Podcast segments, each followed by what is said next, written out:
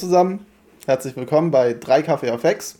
Mein Name ist Jonas und ich bin wie immer heute nicht allein da, sondern mit mir zusammen nehmen auf die gute Nessa. Hello. Und der gute Jeremy. Einen wunderschönen guten Tag, guten Abend, gute Nacht, was auch. Ich hoffe es wirklich für euch. Ja, also ja, wir nehmen das. wir nehmen es gerade zu komischen Zeiten auf. Nicht urzeitmäßig, sondern eher, was gerade so in der Welt passiert. Ich nehme an, wir sind der tausendste Podcast, der darüber redet, aber ich, wir haben vorher mal kurz drüber geschwätzt und haben gesagt, okay, wir wollen trotzdem drüber reden. Ähm, nämlich, was gerade in der Ukraine passiert. Was da genau in den letzten Tagen abgelaufen ist, was da jetzt passiert, was man so aus der Berichterstattung mitnimmt wie es den Menschen dort geht, was das vielleicht noch für Folgen haben wird. Dann frage ich euch mal direkt, wie habt denn ihr so die letzten Tage erlebt? Bis gestern eigentlich eher so, ja komm, dann macht das doch eh nicht. Also ich habe es mir vielleicht auch so ein bisschen schön geredet, muss man sagen. Ähm, aber so wirklich schockiert war ich dann heute Morgen auch nicht, als ich die Nachrichten gelesen habe. Aber es macht einen natürlich auch unglaublich traurig, dass sowas in Europa zu dieser Zeit passieren kann? Mm, also, ich bin ehrlich, aufgrund der Tatsache, wie ich jetzt die Situation die letzten Wochen verfolgt habe, interessiere mich ja eventuell auch hin und wieder für solche Themen. Vor einem Monat hätte ich gesagt, ähm, die Situation ist für alle Parteien so am besten, dass diese gegenseitige Drohkulisse erhalten bleibt habe ich auch vor einem Monat gesagt. Aber dann hat sich so ein bisschen in eine, in eine Richtung entwickelt, wo das so ein bisschen zum Selbstläufer sich hochgeschraubt hat. Und ähm, dann hast du auch noch verschiedene Angaben aus Russland bekommen, die sich absolut widersprochen haben. Ähm, vor allem in dem, wie sie mit dem Westen kommuniziert haben. Also es gab einmal die Kommunikation dem Westen gegenüber und einmal der Bevölkerung gegenüber, die komplett unterschiedlich war ähm, und ein komplett anderes Weltverständnis gezeichnet hat. Und also die letzten Tage hat sich halt schon extrem angedeutet. Ähm, auch die Hartnäckigkeit, wie beispielsweise die NATO und die USA davor gewarnt haben, ähm, dass das jetzt passiert, war es in der Hinsicht nicht überraschend. Als es dann heute Morgen passiert ist, muss ich sagen, da war ich, also da war ich schon extrem schockiert. Also ich glaube, der, es gab für mich so zwei Momente heute, wo ich sage, die waren so, die bleiben mir wahrscheinlich relativ lang im Gedächtnis nicht Putins Rede, wo er mit Atomwaffen oder so gedroht hat, was auch absolut nicht geht und einfach nur zeigt, wie irre der Kerl ist, sondern vor allem dieser, diese Berichterstattung, die UN-Sitzung wird unterbrochen für eine Eilmeldung. Hey, sie sind einmarschiert und wir hören gerade Raketeneinschläge oder Explosionen in der Nähe von Kiew. Und dann hat man eben die Tonaufnahmen gehört und gehört, ja, in Kiew hört man Explosionen. Und der zweite Punkt war dann die Sirenen die heute Morgen durch Kiew geschaltet und die übertragen wurden, wo ich mir gedacht habe, ich bin in meinem Leben aufgewachsen, ohne dass diese Sirenen für mich eigentlich eine wirkliche Relevanz und Bedeutung hatten. Und jetzt höre ich die, zwar in einem anderen Land, was aber im Endeffekt ungefähr so weit äh, entfernt ist wie von München einmal bis Norddeutschland hochfahren, von Norddeutschland, Flensburg, die Ecke. Was halt schon relativ nah ist, vor allem in Europa. Und das war so der Moment, wo ich mir dachte, hier läuft so viel gerade, so viel und auch so eine gewisse Hilflosigkeit. Ähm, vielleicht holen wir mal die Hörer kurz ab, weil ich bin mir sicher, in den nächsten Tagen und Wochen wird sich da noch sehr viel tun an der aktuellen Situation. Vielleicht machen wir mal einen kurzen Umriss, wie genau gerade die Situation ist. Wir nehmen auf am Donnerstag, den 24.02. Abend, recht spät. Äh, in der Nacht von Mittwoch auf Donnerstag ist, so wie, äh, so wie Jeremy gerade schon erzählt hat, äh, Russland in die Ukraine einmarschiert. Es wurden tatsächlich militärische Attacken geführt. Äh, es kamen die Eilmeldungen, dass äh, auch Bombardements auch in Richtung Kiew gestartet wurden. Ähm, das bedeutet, die. Also es gab mehrere. Ja, es gab mehrere Luftschläge, einmal die Welle heute Nacht, dann heute Vormittag nochmal welche und ähm, die russische Armee hat von mehreren Seiten angegriffen. Und zwar in allen Teilen der Ukraine, nicht nur in denen von den vor ein paar Tagen als unabhängige Regionen oder ähm, Volksrepubliken anerkannten äh, Regionen Donetsk und Luhansk, sondern ähm, eben auch in der ganzen Ukraine, von Belarus aus, von der Meerseite her Und Start, Stand jetzt stehen Teile der russischen Armee in Tschernobyl und haben das, äh, die Region eingenommen in der Nähe von Kiew. Ähm, die, der Süden der Ukraine gilt als ähm, besetzt, ebenso die ähm, bisher besetzten separatistischen. Das ist der Status quo. Aber es gab ja nicht nur militärische Angriffe, sondern auch Hackerangriffe. Ja. So wie ich das mitbekommen habe, auch ziemlich weitreichend. Äh, ganzes Banksystem lahmgelegt. Uh, was wisst ihr da noch mehr? Da ähm, ich habe nicht so viel von den Hackerangriffen mitbekommen. Ich habe nur äh, mitbekommen, dass einer der ukrainischen äh, Nachrichtensender gehackt wurde und äh, die dann eben recht schnell einfach den Stecker ge gezogen haben und dann über Twitter veröffentlicht haben, hey, alles, was ab der und der Uhrzeit veröffentlicht wurde, kam nicht von offizieller Seite. Ähm, da kann man jetzt rein interpretieren, dass da Fehlinformationen versucht wurden zu streuen.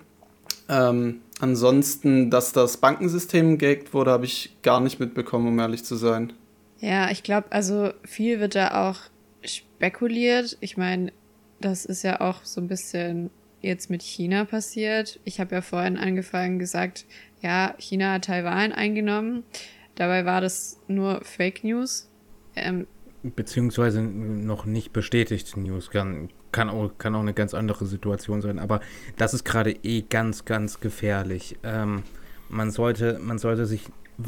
Und das wirklich ein Appell an alle, die jetzt gerade zuhören und ähm, alle von euch.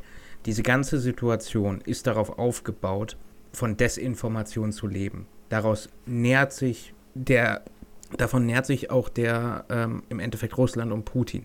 Die setzen auf diese Desinformation. Das ganze Nachrichtensystem gerade in Russland ist Desinformation, Desinformation der eigenen Bevölkerung und ebenso wird Desinformation nach außen trans. Ähm, wer heute auf TikTok oder etc. unterwegs war, da gab es auch massive Pro Videos von wegen, ja, das ist, vor, das ist eigentlich ein Friedenseinsatz und keine Ahnung was. Die wurden wirklich zugemüllt damit. Und es ist ganz, ganz wichtig, sich auf verlässliche, überprüfbare Quellen zu beziehen. Und das sind, äh, da gibt es Journalistinnen und Journalisten, die man kennt, denen man entsprechend auch vertraut und die ihre Quellen auch offenlegen und die ihre Berichte auch ja, nachvollziehbar gestalten bzw. belegen. Wenn da jetzt von ARD, ZDF Auslandseinsätze da, da sind äh, oder Auslandsreporter da sind. Die geben nur hauptsächlich das wieder, was bestätigt ist. Zwar hin und wieder auch Gerüchte, aber auch mit dem Nachsatz, das können wir nicht bestätigen. Verlasst euch einfach bitte wirklich auf bestätigte Nachrichten, auf die bestätigte Nachrichtenlage. Und zwar von offizieller Seite. Und die offizielle Seite, ob ihr der jetzt unbedingt vertraut oder nicht vertraut. Aber die off offizielle Seite ist in dem Fall ARD, ZDF und ähm, die Staaten äh, oder der Staatenbund beziehungsweise auch die Bundesrepublik Deutschland, wenn die da eine Verlautbarung ausgibt. Ähm, die andere Seite, ähm, die, die aggressiv gegen die Ukraine vorgeht, die setzt auf Desinformation massiv. Und dem sollte man nicht ja, nachgeben und nicht drauf reinfallen. Aber das passiert ganz, ganz leicht. Und deshalb ganz vorsichtig ja. auf Twitter und Co. Aber Social Media ist gerade auch trotzdem sehr am Eskalieren. Ich war vorhin mal auf TikTok unterwegs und auf der einen Seite sieht man tausende Demonstranten, die in Russland auf die Straßen gehen, die aber auch gleichzeitig äh, von den Cops niedergeknüppelt werden. Und auf der anderen Seite sieht man richtig viele Livestreams aus der Ukraine, wo Leute einfach aus dem Fenster filmen und äh, die Sirenen ertönen überall. Huf das ist halt einfach so, es ist einfach skurril und natürlich, ist mal ganz ehrlich, natürlich e-, eskaliert da Social Media in der Hinsicht, weil ein Großteil dieser Generation hat mit Krieg, vor allem wir in Europa, nie irgendwas zu tun gehabt. Das ist was ganz, ganz Neues. Ich hatte auch jetzt vorgestern die Diskussion mit dir, Jonas, oder auch äh, mit einem anderen äh, Kumpel. Äh, diese, dieser Zustand, dass du tatsächlich im Jahr 2022 da hockst und dir Gedanken darum machst, es könnte bald Krieg in Europa geben oder es gibt jetzt Krieg in Europa. Das ist. Stell dir vor, du hättest dir das letztes Jahr gesagt. Hättet ihr euch da geglaubt? Ja, 2020 hat es definitiv, also vorletztes Jahr. Ja, okay, also, vor drei Jahren. Ah, das war definitiv das Jahr, in dem World War III ähm, kurz, kurz okay, vorm Eskalieren war. kurz davor. Ja, okay, Trump, Iran stimmt schon, aber sagen wir, keine Ahnung, vor vier, fünf Jahren. Naja, in Anbetracht dessen, dass das mit der Krim 2016 war, muss ich sagen, ja. Also. Ja, und du hast, du hattest die Krim und was ist danach passiert? Irgendwie ist eingeschlafen. Richtig. Aber irgendwie war da dann trotzdem immer so. Also ich weiß nicht, natürlich hatten dann so die ganzen Staaten drumherum, also die eben nicht Russland und Ukraine waren, natürlich auch so ihr Interesse, das ein bisschen im Sand verlaufen zu lassen, weil man natürlich auch diesen Konflikt scheut. Es ist gerade eine unglaublich bedrückende Situation. Alles fühlt sich so ein bisschen an wie so ein Pulverfass. Ist es ja im Grunde auch, weil ähm, sowohl die EU als auch die NATO als auch die UN alle bekunden äh, die Solidarität mit der Ukraine. Ja, wir wollen zur Seite stehen, aber ähm, man kann beispielsweise nicht einfach sagen, okay, da interveniert man jetzt militärisch, ob das jetzt der richtige Weg ist und so weiter. Das ist jetzt eine Diskussion, die können Leute an einer anderen Stelle führen, aber ähm, ich glaube, so der Autonormalbürger, dem ist gar nicht so bewusst, ja, das kann man natürlich machen, führt aber dazu, dass sich die NATO in einen Krieg begibt mit Russland. Und das ist dann eben so die Eskalationsstufe, die man immer geschafft hat, im Kalten Krieg noch halbwegs zu umgehen. Also so gefühlsmäßig, ich glaube, vielleicht sogar ein bisschen mehr als ein Gefühl, sind wir gerade so nah an einem wirklich eskalierenden Krieg wie seit der Kuba-Krise nicht mehr. Stellt euch mal vor, Trump wäre Präsident geblieben. Hat der hat seinen Senf natürlich auch dazu gegeben. Also äh, nee, der hat angefangen mit, äh, wie schlau es von Putin war, dass er die Gebiete einfach anerkannt hat und dann Militär hingeschickt hat. Und dann natürlich noch den Satz hinterher geschoben, mit ihm als Präsident wäre das natürlich nicht passiert. Klassiker. Ja. Oh yeah. Ja, aber ich glaube, ich glaube, also das, das ist immer so eine Glaubenskiste, aber mit einem Präsidenten Trump hätte Putin es vielleicht nicht unbedingt für notwendig gehalten, hm. jetzt einzumarschieren. Dann hätte er es wahrscheinlich halt später gemacht. Die waren ja eh Best Friends. Ja, das ist immer so ein Hören, Sagen, Glauben, Nicht-Wissen. Auf jeden Fall war die, also die Reaktion der NATO-Staaten, das sind ja die USA, Island und dann viele europäische Staaten, nicht die Ukraine. Ähm, das ist ganz wichtig, vor allem für diesen äh, Konflikt, weil das hat dadurch nicht den NATO-Bündnisfall ausgelöst. Die Ukraine ist auch kein Mitglied der Europäischen Union, worauf man es beziehen könnte, ähm, sondern steht da halt relativ allein da. Ähm, auch wenn da die vergangenen Jahre das Bestreben da war, sich der EU beispielsweise anzunähern und anzuschließen, eine Demokratisierung stattgefunden, ähm, musst, du trotz, musst du trotzdem sagen, das ist halt so die Krux bei der Geschichte, weshalb die NATO nicht weiter interagiert und es noch nicht in der Art eskaliert ist. Und ähm, weshalb, sage ich mal, dieses Ausreizen auch nicht wirklich einschränkbar ist aus militärischer Sicht, sondern eben das Ganze über Sanktionen laufen muss. Und bei Sanktionen muss man klipp und klar sagen, die wirken nicht von heute auf morgen. Also einige tun es, aber wenn du, wenn du wirklich Schaden anrichten möchtest, äh, dann ist das was mittel- oder langfristiges. Das Einf Einfrieren von Geld und Zahlungsmöglichkeiten beispielsweise ähm, wirkt sich nicht direkt heute aus, in den meisten Fällen, aber längerfristig oder wenn du äh, keine Rohstoffe bedienen kannst für deine Produktion. Ähm, das tut schon was. Aber damit stoppst du halt nicht unbedingt direkt einen Vormarsch von einer aktiv laufenden oder fahrenden Armee. Ja, aber trotzdem kam es ja heute zum Aktiencrash, soweit ich das mitbekommen habe in Russland. Jeremy ist schon wieder nicht zufrieden mit meinen Aussagen. Aber ähm, stand gestern äh, war es auch so, dass diese ganzen russischen Oligarchen ungefähr zusammen 35 Milliarden verloren haben. Ist das auch schon so ein Sümmchen? Naja, die Sache, die Sache ist so, ähm, aktuell ist schwierig, da Zahlen äh, zu haben. Auf jeden Fall gab es klar einen massiven Einsturz an den äh, internationalen Finanzmärkten, auch bei uns. Ähm, Russland natürlich am meisten und wie so für Krisen üblich, der Goldpreis ging nach oben, die Rohstoffpreise gehen nach oben. Ähm, das sind ganz normale, äh, das sind ganz normale erwartbare Entwicklungen. Und der Rubel ist natürlich abgestürzt, also die russische Währung. Logischerweise, weil. Ich habe es gerade mal aufgemacht. Also Hier ist jetzt nur eine Schlagzeile, darauf darf man sich nicht beziehen, aber vor elf Stunden postete T-Online äh, fast 50% Minus, Rubel und Moskauer Börse stürzen ab. Also das ist natürlich so, so etwas, das war ja abzusehen, ja. nachdem so ungefähr jedes Staatenbündnis gesagt hat, hey, äh, da werden jetzt Sanktionen verhängt. Ob das Putin jetzt groß juckt, ist dann halt die andere Frage.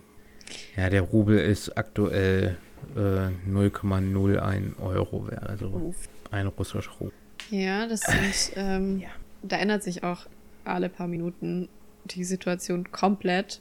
Ähm, aber was vielleicht wichtig ist und worüber wir sprechen sollten, ist die Auswirkung auf uns jetzt, auf unser Leben. Weil wir haben nun mal einen deutschen Podcast. Wie sieht es für Deutschland aus jetzt? Wie geht's weiter hier? wird teuer. Wird richtig teuer. Meinst du jetzt äh, Öl, Gaspreise und so weiter? Insgesamt, Rohstoffe äh, insgesamt werden teuer. Ähm, Energieversorgung aufgrund der Tatsache, dass wir von Russland so abhängig sind, aktuell noch Wäre übrigens gut jetzt mal für diejenigen, die sagen, ey, Erneuerbare, hm. ihr seht die Abhängigkeit. Das kann man vielleicht zum Positiven drehen für die, äh, für die Leute, so als kleiner Werbehinweis, wobei Werbung aktuell ja, vielleicht gar nicht notwendig ist. Hm. Ähm, wir müssen halt aber auch schauen, dass, äh, dass wir beispielsweise Nord Stream 2 etc., die Stilllegung bringt natürlich auch einen immensen Verlust. Dieses Ding wurde jetzt gebaut für ganz, ganz viel Geld, auch Steuergeld. Und jetzt wird es halt nicht genutzt. Ähm, das ist auch nicht optimal, allerdings in der Situation immer noch so. Die Sankt man muss sich auch klar sein, Sanktionen haben immer zwei Auswirkungen. Einmal auf den, den man sanktioniert, aber auch auf sich selber, weil man selber ja auch nichts beziehen kann. Ähm, was doof ist, natürlich. Dementsprechend, man muss sich da auf eine neue Situation einstellen. Und was man auch nicht vergessen darf, das hat natürlich dann auch wirtschaftliche Auswirkungen. Wenn die Rohstoffpreise etc. steigen, die Energiepreise steigen, dann hat das vor allem auch für unser Mittelstand oder Unternehmen, die sehr, sehr, sehr, sehr viel Energie beziehen, immense Kosten zur Folge jetzt mittelfristig. Ähm, und da muss man auch sagen, das klingt jetzt bald nach Rezession, so aus mhm. wirtschaftlich. Aber genug davon. Du hast vorhin angesprochen, Jonas, Wehrpflicht, Wehrdienst. Ähm, werden wir jetzt eingezogen? Was ist da deine Meinung dazu? In erster Linie jetzt mal, ich hoffe sehr nicht. Sagen wir es mal so. Also, äh, Jeremy hat es jetzt schon angesprochen, also der NATO-Bündnisfall tritt nicht in Kraft, weil die Ukraine kein NATO-Mitglied ist. Sprich, äh, die NATO befindet sich nicht in einem Krieg. Das bedeutet, Deutschland muss jetzt gerade nicht mobil machen. Natürlich sind jetzt alle Staaten, vor allem so in Richtung Osteuropa, gerade sehr in Alarmbereitschaft man hört es gerade von den äh, östlicheren EU-Staaten oder auch den NATO-Mitgliedstaaten, äh, dass dort auch mal mobil gemacht wird, die Verteidigung an den Ostgrenzen sehr, sehr arg verstärkt wird. Ähm, die USA hat angekündigt, ich glaube, 7000 Soldaten wieder nach Deutschland zu verlegen. Sprich, militärisch wird natürlich jetzt alles sehr äh, auf die Verteidigung zusammengezogen. Und man merkt natürlich, dass die Staaten Angst haben, aber im Moment denke ich auf keinen Fall und ich hoffe sehr, dass das auch niemals passiert, dass wir in einen Krieg schlittern, der dazu führt, dass jetzt äh, viele junge, mittelalte Menschen in, äh, in die Armee angezogen werden. Jeremy, was sagst du? Äh, ja, gut, ich glaube, ich als Student bin dann ohnehin nicht betroffen. Du als jemand, der schon arbeitet und eine abgeschlossene Ausbildung hat, ähm, du wärst, glaube ich, betroffen, äh, wenn es hart auf hart käme. Nee, ähm, alles gut. Vor allem ähm, als Teil also, des Mobilitätssektors. Hallo. Ja, nee, äh, alles, alles gut. Die Sache ist, die Sache ist die, ähm, dieses, ja, ich glaube da jetzt nicht dran und sonst was. Das ist so ein bisschen das, was uns in diese Scheißsituation getrieben hat. Das ist so eine gewisse Naivität. Es. Ich hoffe es, ja, sagen wir es okay. so. Ähm, das stimmt. Allerdings, wenn wir mal realistisch an das Ganze rangehen, wir haben ein NATO-Com. Das bedeutet ganz, ganz viele Mitglieder der NATO, die auch schon aktive Soldaten haben, aktive Militärstreitkräfte haben, die übrigens mehr sind als die, was Russland zur Verfügung hat. Ähm, und es geht, geht aber ja um eine, einen Verteidigung, äh, den man normalerweise angeht, wenn es hart auf hart käme.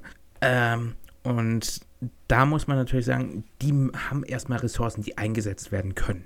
Das heißt, man müsste schon einen längerfristigen Konflikt haben, der dazu führen würde, dass das notwendig werden würde. Auf der anderen Seite, wenn wir einen Kriegsfall haben, dann ähm, gibt es da natürlich auch Sonderregelungen für die Bundesrepublik. Das bedeutet, man kann schon eingezogen werden, beispielsweise für irgendwelche Arbeitstätigkeiten ähm, oder dergleichen. Das kann schon passieren. Ähm, einfach weil die Produktion und die, der Staatshaushalt eben auf Krieg ausgerichtet wäre. Ähm, aber ich sehe tatsächlich jetzt nicht dieses Riesenpotenzial, dass wir dann ähm, morgen unsere Stahlhelme aufhocken müssen und hm. dann gen Osten marschieren müssen. Das hoffe ich jetzt mal wirklich nicht, aber da sind wir wieder beim Haupt. aber ich nehme es auch tatsächlich erstmal nicht an. Also ich glaube, dass da vor allem Leute, die eine abgeschlossene Grundausbildung tatsächlich haben, eher eingezogen werden, wenn überhaupt. Die Leute, die halt früher Teil von dem Wehrdienstprogramm waren. Jetzt ist halt die andere Frage, tun solche Ereignisse den Wehrdienst wieder aktivieren? Müssen wir das in Zukunft wieder machen? Ist halt jetzt dann die andere Frage. Was ist denn deine Meinung dazu? Du stellst die ganze Zeit die Fragen und lässt uns antworten, während, äh, während du keine rausholst. ja, also das Thema Krieg betrifft uns alle, ja, aber ich als Frau habe da auch die privilegierte Position, dass ich da jetzt nicht der Erste bin, den man anschaut, wenn es heißt, ja, an die Waffen los jetzt. Ja, du bist aber in der medizinischen Versorgung dann die erste, die angesprochen wird. Aber das, ja, das ist dann wieder die andere du. Sache. Aber das ist dann nicht der Dienst an der Waffe, sondern ähm, ja, hier, wir haben jetzt hier einen in die Luft gesprengten, fliegt den mal wieder zusammen. Ähm, wahrscheinlich genauso traumatisierend, aber ich werde jetzt wirklich nicht die erste sein, die da zu den Waffen gerufen wird. Deswegen ist es für mich halt jetzt irgendwie nicht so ein großes Nachdenkthema. Ihr lacht mich jetzt aus, aber äh, was ich jetzt so im Umfeld mitgekriegt habe, ähm, die gerade viele männliche Leute haben sich Gedanken gemacht, ja, was, wenn wir jetzt eingezogen werden? Das ist schon das so eine. Das habe ich tatsächlich, genau die Diskussion haben wir zwei geführt. Das ist halt diese Angst, so, ja, ich bin jetzt äh, Mitte 20 ähm, und eigentlich fit, ne? Früher wäre ich jetzt der Erste gewesen, den man an die Front gestellt hätte. Ähm, ich als Frau muss mir halt da weniger Gedanken drüber machen. Erstens, ja, wegen dem Geschlecht und zweitens äh, bin ich im medizinischen Bereich, das heißt, ich muss nicht an die Front, sondern bin halt eher für andere Tätigkeiten prädestiniert. Deswegen habe ich jetzt auch eher euch gefragt, weil für euch fühlt sich das vielleicht auch ein bisschen mehr real an, sage ich mal. Oder ist halt die Angst da auch realer? Oder also, die Gedanken, sage ich jetzt mal. Also zwei Dinge dazu. Ähm, zum einen, klar, also so wie du es schon schilderst, ja, ähm, alleine wenn man sich jetzt so ein bisschen die Historie anguckt, wir hatten jetzt im letzten Jahrhundert zwei Weltkriege hier in nächster Nähe.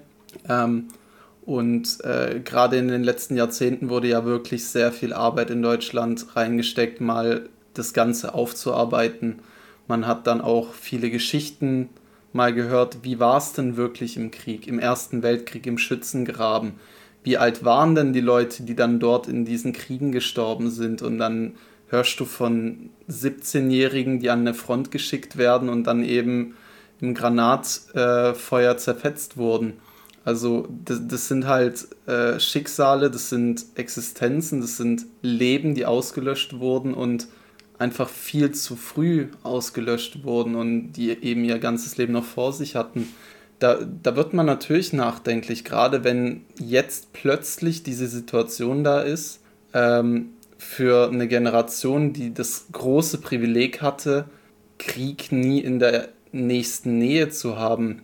Klar, zwischen uns und der äh, Ukraine sind noch einige Staaten, aber man muss halt auch bedenken, Gerhard hat vorhin diesen Vergleich gebracht, Kiew ist so weit entfernt wie Rom ungefähr. Also ähm, das ist sehr nah und äh, klar, da, da kommt man dann auch so ein bisschen ins Grübeln. Was ich mir jetzt gerade noch für eine Frage gestellt habe, als du äh, gefragt hast, kommt denn der Wehrdienst nochmal oder äh, verändert das so ein bisschen das Bild auf, äh, auf den Wehrdienst oder den Dienst an der Waffe? Ich weiß nicht, in welche Richtung es sich dann entwickeln wird, ähm, was natürlich auch sein kann, einfach dadurch, dass eben jetzt mal wieder so ein bisschen in die, äh, ins Gedächtnis gerufen wird, hey, es kann ja tatsächlich zu einem Kriegsfall kommen Vielleicht äh, könnte es dazu kommen, dass die Bundeswehr in Zukunft Probleme hat, äh, eben neue Rekruten anzuwerben, weil die Menschen gesehen haben, hey, es geht ja schneller, als man denkt, dass plötzlich Kriegsfall ausbricht und man dann der Erste an der Front ist. Und ähm, vielleicht könnte das dann dazu führen, dass man mal wieder in der Bundespolitik die Diskussion starten muss. Müssen wir eine Wehrpflicht einführen oder bleiben wir bei der Berufsarmee? Tatsächlich Gedanke der Wehrpflicht aufgegriffen. Das war halt so der, der mir jetzt die letzten Tage immer wieder gekommen dass es eigentlich, also eigentlich per se nicht notwendig wäre, wenn die Welt so schön wäre, wie, sie, hm. wie wir sie uns vorstellen. Wir haben aber inzwischen wieder den Fall, dass in ähm, der Welt, die Statistik die Woche, immer mehr Auto und äh, Demokratien so ein bisschen schwächeln. Klingt doof, aber statistisch ist es halt. Ähm, dementsprechend auch diese gesamte Sicherheit. Wir haben jetzt ein Land, Europa, einfach eine Prämisse über den Haufen und aktiv Angriff gegen ein anderes, gegen einen anderen souveränen, international anerkannten Staat, die Ukraine. Und ähm, da gibt es halt einfach, ja, dieses Mindset wieder. Also es ist da und es ist auch so da, dass gelebt wird. Und solange dieses Mindset da ist, brauchst du eine gewisse Fähigkeit, im Ernstfall reaktionär handeln zu können und auf den Ernstfall reagieren zu können. Und dementsprechend halte ich unter einer aktuellen Situation, und die hat sich die letzten Jahre ja immer weiter zugespitzt, ähm, die Debatten darüber nicht, nicht so ein absolut sinnvoll, das zu machen. Dann halt in diesem Konzept, ja, okay, man kann entscheiden, ob sozial, äh, ob du dann eben Arbeit machst oder äh, bei der Bundeswehr, das ist ja eine Möglichkeit. Da geht dann aber auch die nächste Debatte los, wie ich es gerade gesagt habe, mit der Geschlechtern. Ja, ja, das Geschlechtding. Ähm, da würde ich auch sagen, jetzt mal ganz ehrlich, wir sind ins, darüber hinweg, dass wir dieses Klischee haben. Also bei der Bundeswehr gibt es auch wirkliche Soldatinnen. Ähm, die Möglichkeit besteht für beide und es ist ja im Endeffekt weiter als ähm, eine gewisse Absicht, eine Absicherung auch der Bevölkerung ähm, dahingehend gegen Aggressoren im Notfall reagieren zu. Ja, also ich finde es auch ähm, ist, nicht richtig, dass ja. wir da kategorisch ausgeschlossen sind von dem Wehrdienst. Ähm, wir können ja immer noch sagen, ja, wir wollen lieber Zivildienst machen. Aber jetzt durch Studium ähm, bin ich tatsächlich auch mit einigen Soldatinnen in Kontakt gekommen. Also die Sanitätsoffiziere sind ja auch tatsächlich genauso viele Frauen wie Männer. Ich habe sogar das Gefühl, ein bisschen mehr Frauen. Ähm, und die sind da auch mit Leib und Seele zuerst Soldat und dann als zweites Arzt. Und ich finde, wenn du das willst, dann go for it. Auf jeden Fall. Also ich meine, warum sollen wir jetzt, warum sollt ihr ein Jahr eures Lebens hergeben und wir müssen das nicht, nur weil wir Kinder gebären können? Es ist ja nicht so wie früher, dass man jetzt mit 20 direkt Kinder kriegt, sondern wir kriegen ja auch Ende 20, Anfang 30 unsere Kinder. Ja, und so ganz nebenbei, ähm, in der heutigen Situation, das war ja der zweite Punkt, hast du darüber geredet, über das Ding, ja, wie stellst du es dir vor? Klar haben wir. Ähm, und wir haben entsprechend ausgemalt. Und in der heutigen Situation wäre ich heilfroh, wenn ich einen Wehrdienst gemacht hätte. Mhm. So doof sich das anhört. Aber ähm, einfach nur, falls halt dir jemand eine Waffe ja. in die Hand drückt, dass du weißt, okay, wo ist jetzt vorne? Ja, nee, ich habe ich hab jetzt mal ganz ehrlich, dieses, dieses Gefühl, ja, okay, du machst jetzt, wenn der Ernstfall käme, was wir jetzt mal hoffen und nicht annehmen. Ähm, du kriegst ein Ding in die Hand, Hand, gedrückt, eine Woche Ausbildung und dann heißt es, okay, Abmarsch. Hm. Im dümmsten Fall. Wo ich mir denke, okay, vorher hätte ich ein Jahr gehabt oder ein halbes Jahr, wo ich dann eine Grundausbildung gehabt, wo ich mich dann äh, damit hätte vertrauen können und keine Ahnung wie. Äh, ja, es ist schon ein anderes Niveau. Ja, definitiv. Weil du halt auch lernst, sag ich mal, so doof das jetzt klingt, aber mit dieser Situation oder diesem Mindset, ja, kriegerisches Handeln. Oder ja. da kommt ein aggressiver Part auf dich zu. Zumindest mal einen Kontakt zu. Das hier ist der erste Kontakt in der Hinsicht, den wir haben. Der jetzt nicht Terrorismus ist. Hm. Ja, also, wie gesagt, ich habe mir da jetzt nicht so Gedanken drüber machen müssen, aber was ich tatsächlich gemacht habe, ist, ich habe gegoogelt, wo liegt denn jetzt genau die Ukraine und wie weit ist denn das jetzt von mir weg? So, das habe ich äh, als erstes gemacht, als ich heute nach Hause gekommen bin. Um trotzdem mal halt zu gucken, ähm, ja, das hat mich dann schon ein bisschen beruhigt, dass da ein paar Länder dazwischen sind. Eins. Ja. Wenn du es dumm anstellst. Ja, jetzt aber jetzt ist es nicht so direkt, ähm, so wie ich gehe kurz mal nach Tschechien, um mir Kippen zu kaufen. Die Ukraine ist eins der Flächen, ist eins der flächenmäßig größten oder das flächenmäßig größte Land der äh, Europas, neben Russland, ähm, wenn du Russland rausziehst. Und ich sag mal so, davon sind große Teile von 48 Stunden militärisch vom Aggressor kolliert worden. Also die schaffen schon relativ große Distanzen zu überbrücken. In relativ kurzer Zeit. Ja, du weißt doch, ich bin das der Optimist. War bei mir so der, das war bei mir so der Punkt, wo ich dachte. Und deshalb ist halt dieser Punkt ja in Europa bei mir nochmal im Kopf. Ja, klar, klar. Definitiv. Aber solange das dort bleibt, ist für mich jetzt die direkte Angst um mein Leben jetzt nicht gegeben. Aber wir sind in Deutschland natürlich auch so ein bisschen auf dem Präsentierteller, sagen wir mal so. Wir haben hier UN-Stützpunkte, Atomwaffenlager, Militärbasen. Hm. Und ich möchte darauf hinweisen, dass es so ein Ding gibt, das heißt jetzt nicht Fußmarsch, sondern Raketensysteme oder Flugkörper. Die können so ein bisschen über Länder hinwegfliegen. Ja. Relativ fix sogar. Aber macht euch das Angst, dass wir hier so ein bisschen ähm, die Rohstoffe und die Kriegsmaschinen und so weiter bei uns gelagert haben, der UN? Nö. Hm. Nö. Also, direkt um die Ecke ist es nicht. Von uns jetzt direkt, ja, okay. Ja, Rammstein ist ein bisschen weit weg. Hm. Aber glaubt ihr, dass wir deswegen von Russland angegriffen werden, wenn es jetzt zu weiteren Ausschreitungen kommt? Wenn, wenn, es einen kriegerischen äh, wenn es eine kriegerische Auseinandersetzung und einen kriegerischen Konflikt zwischen äh, der NATO geben sollte, natürlich wird dann auch Deutschland angegriffen. Aber dann wird Russland das genauso machen, wie sie es heute in der Ukraine gemacht haben. Sie gehen erstmal hin. Natürlich, natürlich kann man nicht ausschließen, dass er auch gegen Zivilbevölkerung. Da gibt's, äh, da muss ich aber eindeutig sagen, da habe ich bisher keine verlässlichen Quellen gesehen. Kann natürlich inzwischen auch anders sein. Ähm, aber so wie es aussah, erstmal militärischen und strategisch wichtigen Punkten Flughäfen und dergleichen, die lahmlegt und da beispielsweise äh, die Gebäude äh, attackiert oder die Landebahn und dergleichen, um eben zu gucken, dass man den Ländern so ein bisschen oder der Ukraine so ein bisschen die Wehrfähigkeit nimmt. Weil eine Luftaufklärung oder eine Luftwaffe äh, zu, zu haben und zu nutzen, gewisser Vorteil gegen eine Aggressionsab. Es fliegen ja auch gerade gar keine Flugzeuge über die Ukraine. Man sieht den Flugradar und alle fliegen außenrum. Ja, und aus, es, es fliehen ja gerade auch ziemlich viele Leute und aber Flughäfen sind gesperrt, Autobahnen sind voll, äh, Züge sind voll. Huf. Also die Menschen verlassen Kiew, äh, fahren aufs Land vielleicht auch über die Grenze. Nach Polen lief einige. Ungarn hat es auch, glaube ich. Israel hat sich vorbereitet auf Ukrainer mit jüdischem Glauben, dass die dorthin fliehen, haben sie angekündigt.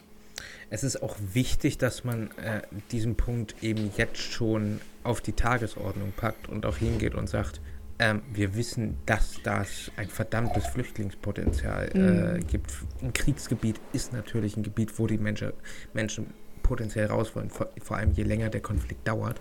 Ähm, die meisten wollen gerne in ihrer Heimat bleiben, aber wenn sie feststellen, sie können nicht, dann werden sie Alternativen suchen. Und in den vergangenen Jahren hatten wir oft die Problematik, dass man auf so ein Thema nicht vorbereitet war. Und dementsprechend ist es auch ganz wichtig als EU, aber auch europäische Staaten insgesamt, jetzt da schon an einer Lösungsmöglichkeit für den Notfall zu arbeiten, ähm, der eintreten kann, auch Deutschland. Und das ist natürlich ein Projekt, was gemeinsam geht und damit es halt nicht wieder so tief geht wie die Male, wo man absolut keinen Plan hatte und sich auf nichts ja, vielleicht kann man aus äh, 2015 ähm, der Flüchtlingskrise ein bisschen lernen und die Sachen vielleicht äh, besser machen.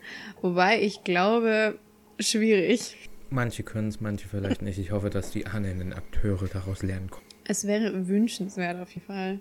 So, jetzt haben wir ja einen ziemlich groben Überblick über die Gesamtlage und alle möglichen Dinge gehabt, sage ich jetzt mal. Ja. Wollt ihr noch irgendwas loswerden? Ich will loswerden, ähm, nochmal die Tatsache, wir haben uns anhand unseres Informationsstatus, der auch nicht 100% verlässlich ist, die Lage ist gerade nicht, nicht gesichert und der Informationsfluss genauso wenig. Ähm, dementsprechend haben wir uns auf das bezogen, was wir wussten, was unser Kenntnisstand war ähm, wenn sich daran was ändern sollte, informiert euch bitte selber. Wir können äh, und dann entschuldigen wir uns, wenn wir eventuell was Falsches sagen. Ähm, trotzdem wünschen wir, wünsche ich euch und uns allen, hm. Dass wir aus der Scheiße schnell wieder rauskommen und dass das nicht zum Fläschchen eskaliert, weil so doof das klingt, ein Krieg, der über den europäischen Kontinent zieht, habe ich wirklich gar keinen. Hm. Gar keinen.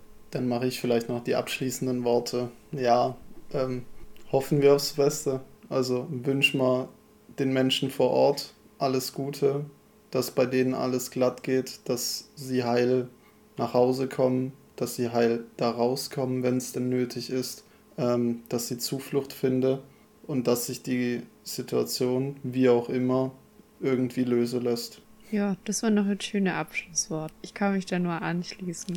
Alles Gute uns allen. Bis nächste Woche. Hoffentlich. Ciao.